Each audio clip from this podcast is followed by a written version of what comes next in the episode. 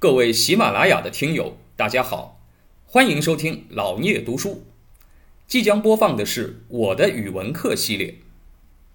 语文是我们最熟悉的课程，曾经让我们又爱又恨。现在就让我们一起来重温语文课，吐槽语文课。然后呢，到了天宝元年，你看，转眼间又过了十多年了。这时候李白都四十多过了，哎，还是经过了一个道士啊，叫吴云推荐啊。为什么是道士推荐呢？啊，因为唐玄宗李隆基信道教。啊，皇帝信道教，所以呢，终于啊，皇帝知道了李白啊，那么奉诏入京，啊，供奉翰林三年，啊，三年待在首都啊，终于见到了皇帝。而且我以前可能讲过啊，这个其实有很多古代的这个名画当啊，这个里面啊记记述过当时的这个场面，这个场面叫什么？哎，皇帝见李白啊，亲自什么？亲自去接李白的这个车驾，啊，亲自去接李白，把李白迎上皇帝自己坐的车，啊，让李白坐他的车，然后呢，哎，李白接到宫里来招待李白吃饭，叫做皇帝自己去为李白盛羹啊，就是汤啊，啊，这个吃饭的时候要舀汤，对吧？皇帝自己帮他舀了一碗汤端给他，你想想看，这是什么身份？啊，皇帝。也姓李，李隆基。但是李白啊，虽然大家是本家，也姓李，李是咱们中国现在第一大姓，对吧？啊，这个天下姓李的多的是，这也不是亲戚。就算是亲戚吧，就算是皇帝自己的长辈吧，你就是皇帝的啊，这个叔叔叔公，也轮不到皇帝给你来这个盛汤，对吧？你也不敢。哎，李白就能够这样。李白那时候什么身份呢？没有身份，没有身份，老百姓一个。虽然是。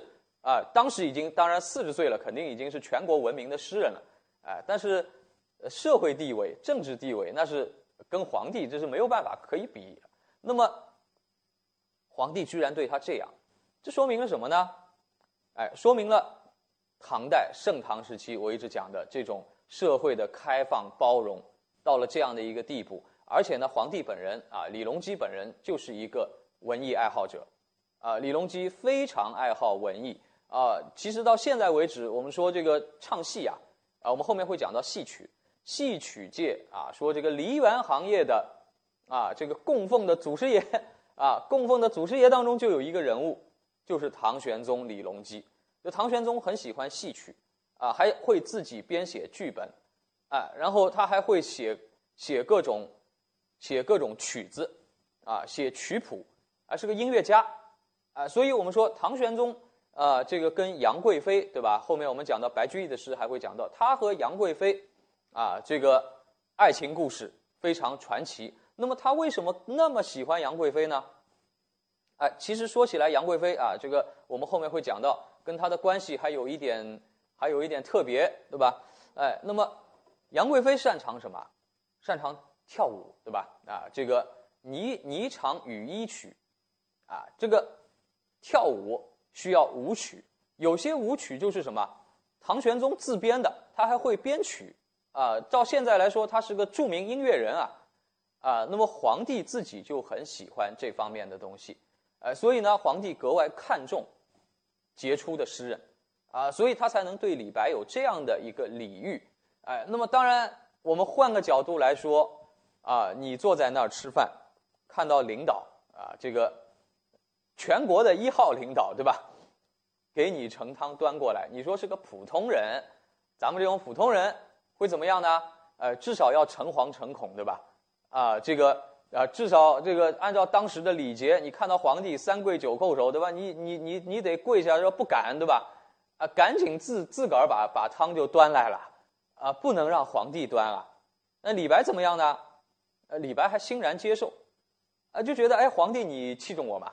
啊，那咱们就是文艺界的好朋友嘛，呃，这个你喜欢啊，你喜欢诗词音乐，那我也擅长这个，我是你的客人啊，所以呢，你这样对我，哎，我心安理得，挺好，哎，但是换了普通人是绝对不敢这样做的，李白就敢，那说明他也是一个什么很神奇的人，哎，那么正因为如此，所以呢，啊，这个皇帝虽然一时半刻是能够啊，能够接受啊，也能够主主动来这样啊，主动来这样去呃迎奉李白这样的名人，但是问题是啊，这个皇帝身边有很多人是看不下去的啊。你想，这个皇帝身边那些大臣、太监啊，这些人平时对皇帝是毕恭毕敬，对吧？唯唯诺诺啊，就觉得我们一直在。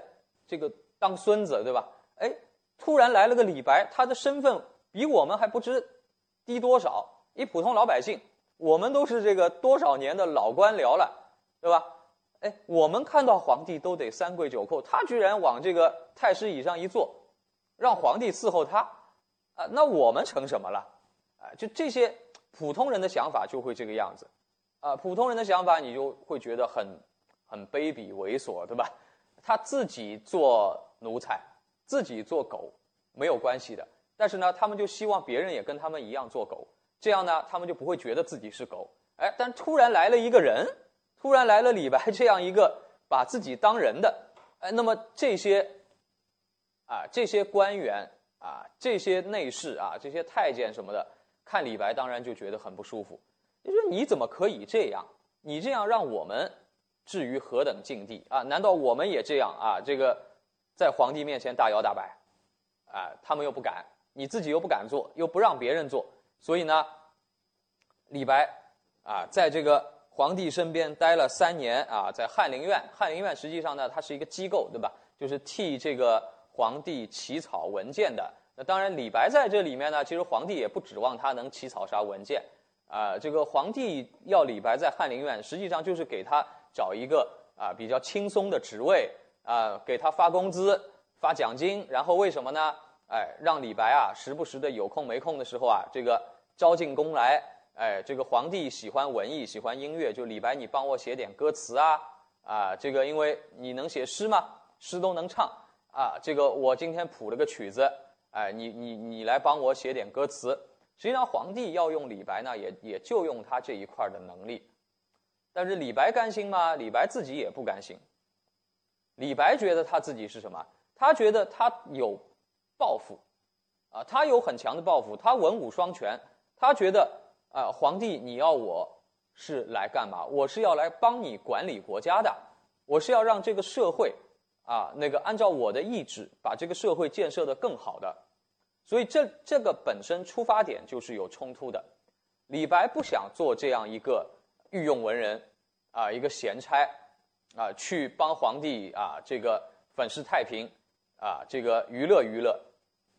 李白觉得他更大的才能不是写诗，啊，虽然我们现在觉得李白写诗我们已经是不可超越的了，但是李白实际上觉得写诗不过就是他的一个业余爱好罢了。所以这个真真的叫人跟人不能比，啊，我们认为我们一生努力，啊。努力十辈子都努力不到的东西，在天才看来不过是他的一个业余爱好罢了。呃，李白想做的是什么？啊，是实现自己的政治抱负，想治理国家。但是呢，根本就没有这样的机会。皇帝呢，也不想给他这样的机会。啊，皇帝要用李白，只不过把他当一个啊这个词作者在用。而真的给他这样的机会，他能做得了什么事吗？也做不了，因为皇帝身边的那些其他的人，都很恨李白，啊，因为李白的这种自由奔放的性格，反衬了他们的渺小和猥琐，啊，所以这些人他们也不会让李白去真正掌握什么权力，做成什么事情，反而会给你拆台，啊，所以这个也是我们生活当中啊，呃，这个其实。很多地方我们都会发现有这样的事情。为什么有些很有才华、很有个性的人，啊，但是呢，他往往不一定能够做的事，啊，做得成事情，啊，这是什么呢？因为这样的人，他往往心比较直，性格比较直，有什么说什么，啊，我们也可以从普通人角度说，这个叫恃才傲物。但实际上，恃才，他确实可以傲你啊。啊，他确实可以傲你啊，因为他也觉得他说的是对的嘛，他只是把对的话说了出来而已。但是呢，有的人，哎，这个觉得自尊心受到了伤害，啊，自己的无能，被展现了出来，啊，所以呢，反而联合起来呢，呃，要把这样的人给他排挤掉，啊，我们所以有的时候呢，啊，有句话说啊，有的人说我们要情商高一点，啊，情商高一点，这话是没错的，啊，情商高一点其实不过就是不得罪人嘛，啊，但是对于一些天才来说，我们是不是非要让他情商高呢？其实他在情商高的时候，可能付出的代价就是牺牲他的才华，来跟平庸的人相妥协。其实这个对国家民族的发展就真有好处吗？啊，这个也是不一定的，对吧？哎，那么李白就碰上了这样的事情，确实他情商就是不够高，啊，而且他也觉得他没有必要学着去高，啊，他的智商足够了，他也知道怎么让自己情商高一点，但是他肯定不会选择去做。啊，所以最后啊，他这个被什么样呢？阴蝉被赐金放还。哎，这也看得出来，其实唐玄宗呢脑子还是蛮清楚的。啊，这个有人进谗言啊，比如高力士什么，这个我们不说了。有一些传说啊，这个有人进谗言，就跟皇帝啊挑挑拨离间。然后呢，皇帝怎么对他呢？跟李白说啊，这个我给你钱赐金啊，我给你几年的工资。啊，这个发这个养老金给你，然后呢，你回家吧，啊，不要待在我这儿了。皇帝也没有治他的罪，呃，所以你说皇帝吧，呃，这个倒也是，倒算是情商比较高的，啊，皇帝其实也知道李白的处这个处境，啊，我相信他也理解李白的一些理想，但是呢，为了平衡各方面的势力，所以呢，他也没有真的对李白有多坏，还是给他钱，啊，这个跟他。好来好散，哎，那么李白呢？当然，他觉得自己的理想实现不了，他是一个不妥协的人，啊，天宝三年他就离开了。感谢您的聆听，如果您有任何问题想与主播交流，请在评论区留言。欢迎订阅本专辑，期待下集再见。